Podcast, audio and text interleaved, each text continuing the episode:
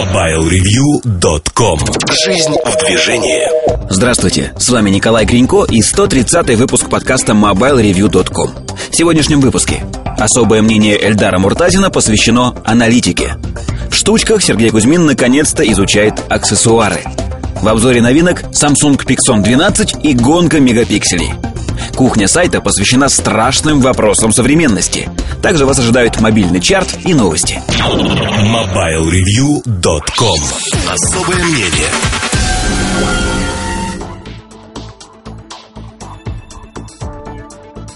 Вот это особое мнение, оно будет посвящено, наверное, не наверное, а совершенно точно аналитике. Аналитике, потому что сразу несколько тем накопилось. Первая тема связана раздел подкасты, форма Mobile Review. Кто бы мог сомневаться.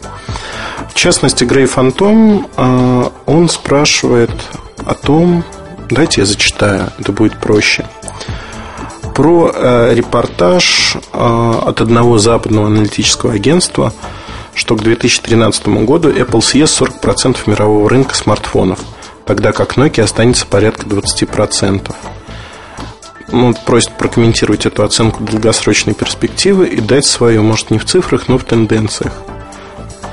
И там дальше идет мнение Грей а, Фантома о том, что, на его взгляд, эти цифры не отражают того, что S60 у Nokia будет уходить все ниже по цене, становясь более доступной.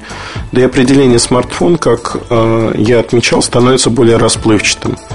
Все не стоят на месте, и Samsung, в частности, более серьезный конкурент для Nokia, чем Apple.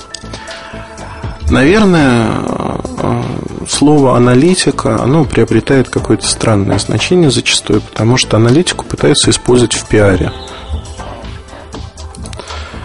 И использование аналитики для вот таких пиар-целей э, Приведенный пример, отрывочек, он показывает, что некая аналитика была использована для пиара. А, это плохо. В России таких примеров а, сплошь и рядом далеко ходить не надо. А Комконовские исследования о том, что в Евросети там что-то с Билайном происходит, его только предлагают, МТС не предлагают. Либо другие исследования относительно МТС. Все настолько шито белыми нитками, что ну, вот иногда становится противно. Противно от того, что аналитику используют таким образом. Это не средство пиара. Да, пытаются использовать. Но задача, основная задача аналитики и нормального исследовательского коллектива – это задача предугадать развитие событий, предугадать и предложить различные сценарии. Различные сценарии происходящего. А, наверное, высшей степенью аналитики является военная аналитика, когда при неясных вводных данных, при неясных многих моментах надо быстро оценить ситуацию – от оценки этой ситуации зависит успех или провал операции, зависит жизнь людей фактически. Вот тут уже невозможны всякие пиар, а, всевозможные акции тому подобные вещи. На войне либо убивает, либо не убивает. Третьего не дано. Ну, покалечить может еще, да? Но это невозможно. Невозможно сделать так, что мы провели пиар-акцию, и противник побежден. Противник не будет побежден. Противник останутся бомбы, ракеты – живая сила, техника. Нельзя победить противника на словах. И вот тут э, я не буду говорить про информационную войну, другие аспекты. Я хочу именно поговорить про чистую аналитику. Чем занимается нормальный аналитик? Он выделяет тенденции, он пытается эти тенденции проанализировать. То есть а, на бытовом уровне, например, люди начинают любить синий цвет – значит тот производитель, который производит э, холодильники синего цвета, должен вроде бы выиграть. Но относится ли это к холодильникам или это относится только к другим предметам? То есть вот задача аналитики зачастую предсказать, куда пойдет рынок, если мы говорим о рынке каких-то устройств. Оценить спрос, оценить то, насколько люди будут воспринимать те или иные устройства. Вот все в совокупности. Но не смотреть на рынок под призмой того, что сегодня я работаю с компанией такой-то, и поэтому я буду превозносить эту компанию. Это плохо для компании. В нормальных компаниях это понимают. В нормальных компаниях хотят объективные оценки происходящего, того, что будет у них у других людей и компаний. Ну, то есть объективный срез и оценку рынка. Поэтому, наверное, аналитикой интересно заниматься. Интересно, а, знаете, это намного интереснее, чем играть в азартные игры, я вам честно скажу. Потому что аналитика – это игра интеллектуальная. Интеллектуальная в аспекте того, что вам нужно предсказать будущее, наиболее вероятное будущее. Когда это наиболее вероятное будущее отстоит от вас там на месяц, например, это не так интересно. Когда оно отстоит на полгода, это уже интереснее. Когда на год, это еще интереснее. И зачастую э, нельзя просто собрать разные кусочки головоломки. То есть это не ремесло. В какой-то мере это искусство. Надо понимать психологию людей. Надо понимать, почему и что они делают. Какие побудительные мотивы движут а, руководителем той или иной компании. Может быть, он амбициозен, он увлекается антиквариатом, искусством. Для чего ему нужны деньги? И нужны ли они ему? Или он посвящен работе, семье, чему угодно? То есть надо пытаться проанализировать основные движущиеся силы процесса вот, происходящего. Это не только устройство и не столько устройства, технологии, сервисы. Это люди, которые стоят за ними. Надо понимать психологию людей, пытаться понять. Наверное, вот в работе аналитика я всегда рекомендую читать, помимо книг по анализу, а, я рекомендую читать книги по психологии. Начинать с учебника по психологии. И это действительно помогает. Надо знать многие моменты, многие вещи. Надо влезать в самые маленькие, казалось бы, незначительные аспекты жизнедеятельности любой компании. По ним можно узнать очень-очень многое. И это очень увлекательно. Знаете, я сталкиваюсь с такими людьми, с такими а, поворотами событий, которые мне интересны. Это такой вот детектив, растянутый длиной в жизнь. И можно стать частью этого детектива, когда вы исследуете что-то и пытаетесь предсказать. А дальше это происходит либо не происходит. Если это не происходит, вам надо проанализировать, почему этого не произошло. Отрицательный опыт – это тоже опыт, и на сегодняшний день вот краткосрочные прогнозы, которые мы делаем, имеют точность 93%. Это просто офигительно. Вот знаете, вот извините за это слово, но более точно никто этого не делает. Вот никто этого не делает, если мы говорим про российский рынок. Глобальный рынок мы не оцениваем. А, занимаемся некоторыми специфичными вещами, то есть э, оцениваем спрос, тенденции, что люди хотят для глобальных вещей, бенчмаркинги делаем. И, на мой взгляд, а, значение аналитики пытаются ну, вот, убить. У нас была, у нашей семьи, а, у моей половины есть однокурсница. Она заканчивала МГУ также. Вот не помню, пошла она в аспирантуру. Нет, не пошла она в аспирантуру. И через некоторое время мы встретились, сидели в компании, обсуждали что-то. Я у нее спрашиваю, кем ты работаешь? Она говорит, я аналитик. Я так удивился, говорю, о, привет, коллега по цеху. А чем ты занимаешься? Говорит, а я газетные вырезки собираю. То есть я работаю в агентстве недвижимости, я собираю газетные вырезки, делаю подшивку. Фактически она занималась клиппингом прессы. Вот это назвали аналитикой. Аналитикой называются совершенно всевозможные вещи, которые аналитикой не являются. На мой взгляд, аналитика является простая штука, а именно в данный конкретный момент времени дать прогноз развития ситуации на некий период времени, и дальше этот прогноз должен а, либо состояться, либо не состояться, но а, если он не состоится там в 100 случаях из 100 вы плохой аналитик, честно скажу. То есть никакой. Если из 100 прогнозов, скажем так, 70 и выше состоятся, то вы действительно аналитик. То есть вот аналитики могут мериться между собой э, степенью успешности прогнозов, степенью их точности. Предсказать многие вещи до дня, до месяца крайне тяжело, но тренд, предсказать направление достаточно легко. Сделать выводы из этого тренда уже сложнее. И, наверное, поэтому э, хорошие аналитики настолько ценятся. Но нужны ли эти хорошие аналитики рынку? Вот давайте обсудим этот момент, потому что а, фондовый рынок, он живет а, зачастую за счет оценок аналитиков. И мы общаемся со многими аналитиками инвест-компаний. Я вот сейчас приоткрою страшную тайну, за которой на меня, может быть, мои коллеги по цеху обидятся. Страшная тайна заключается в двух моментах. Аналитики часто врут, и аналитики часто выдумывают данные.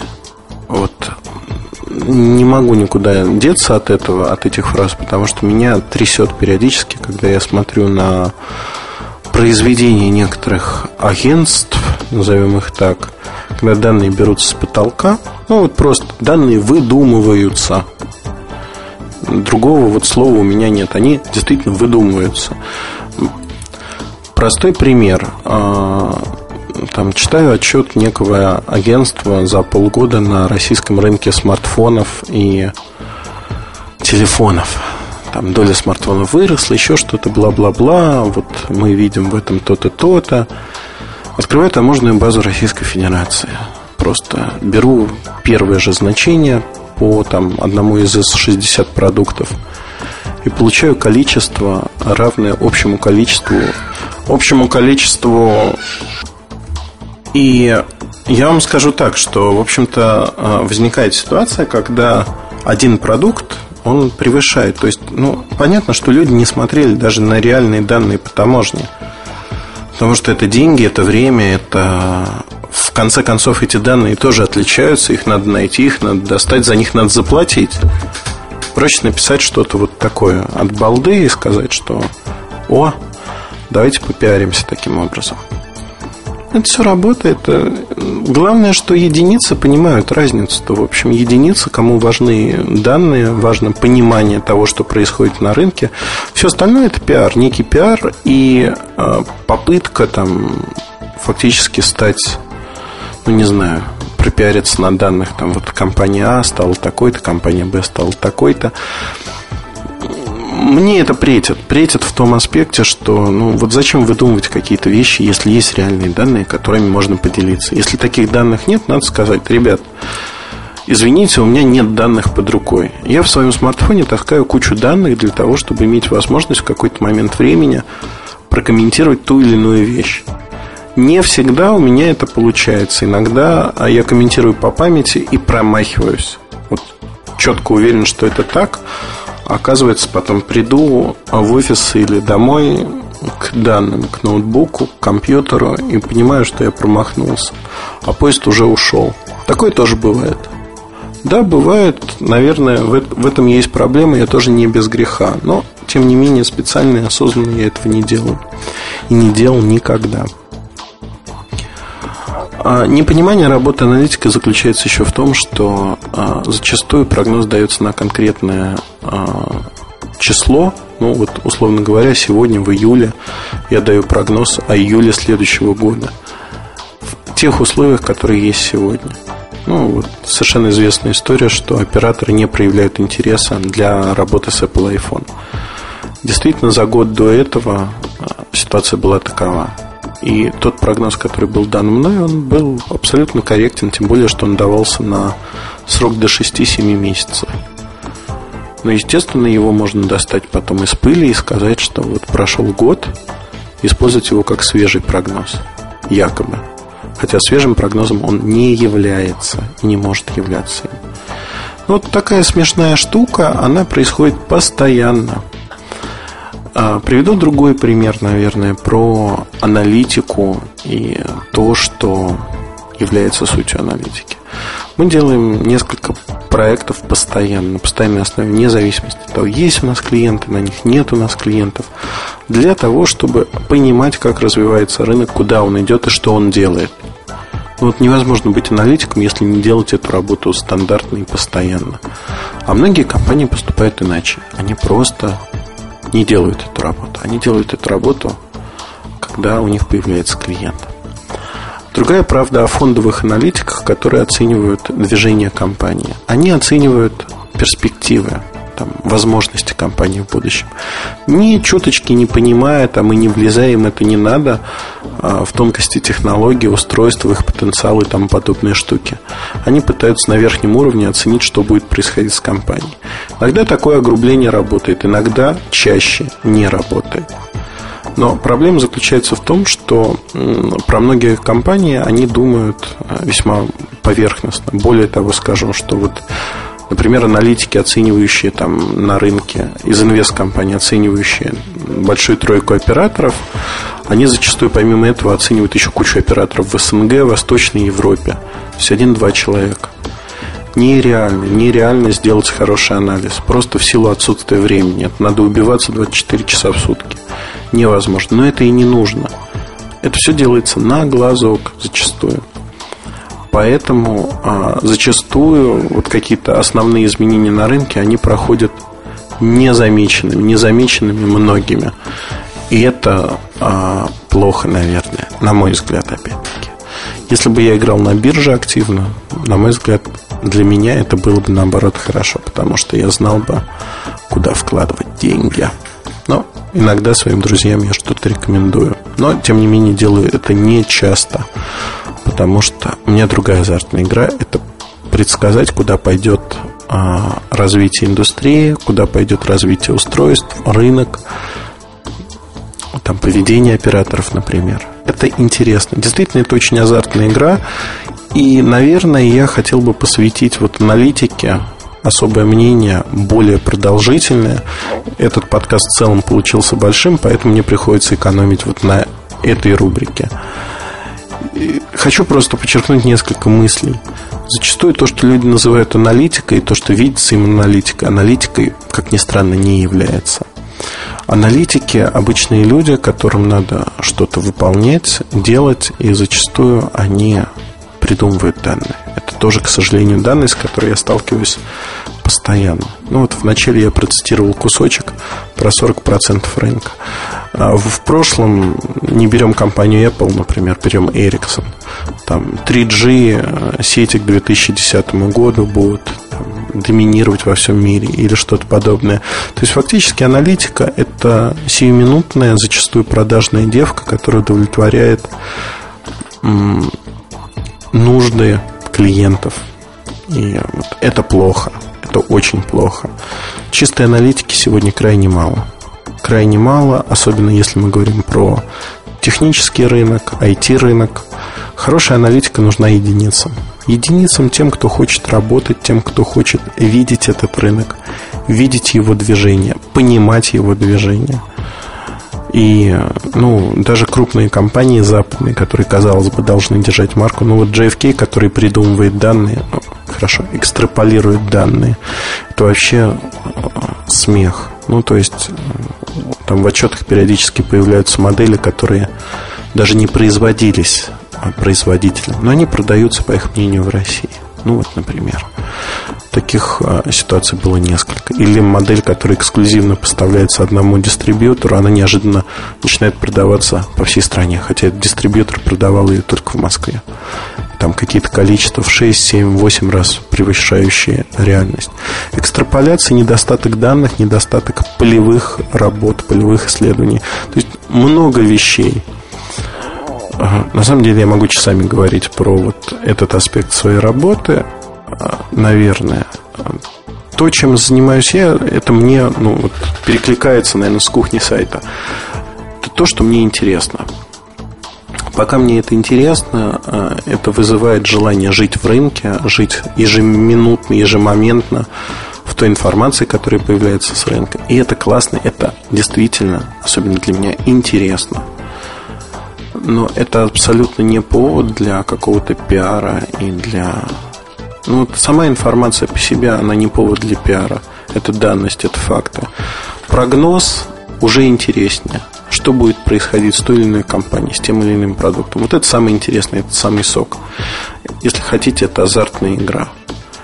Я думаю, что если вам интересно послушать про аналитику, а, я могу подготовить даже целый, ну, скажем так, делить 10 минут про аналитику, а потом особое мнение минут 15-20 про что-то другое. Если вам интересно, напишите а, в том самом разделе подкасты об этом. Я постараюсь подготовить, наверное, 10 выпусков, 10 случаев самых интересных о аналитике, о том, что происходит, и мы, в общем-то, поговорим об этом. Удачи, хорошего настроения и оставайтесь с нами на связи. Удачи! MobileReview.com Новости в интернете появились фотографии мобильного телефона Motorola A45 Murano. Данная модель несколько напоминает Motorola Karma, только корпус более квадратный, бело-красного цвета. Форм-фактор тот же, вертикальный слайдер с выдвижной кверти-клавиатурой. О характеристиках Motorola A45 известно немного, но, судя по всему, это бюджетный телефон. Он оборудован двухмегапиксельной камерой и поддерживает сотовую связь второго поколения. В стандартах 3G он не работает. Компания LG Electronics анонсировала новый продукт под названием XF1. Он представляет собой внешний жесткий диск, ориентированный на хранение и воспроизведение медиафайлов. Это может быть аудио, видео или изображение. Жесткий диск оснащен встроенным декодером, поэтому может подключаться к монитору или телевизору и работать по сути как медиаплеер. Объем LG XF1 составляет 320 или 500 гигабайт. Управление винчестером можно осуществлять как с пульта дистанционного управления, так и с помощью сенсорных кнопок. MobileReview.com Жизнь в движении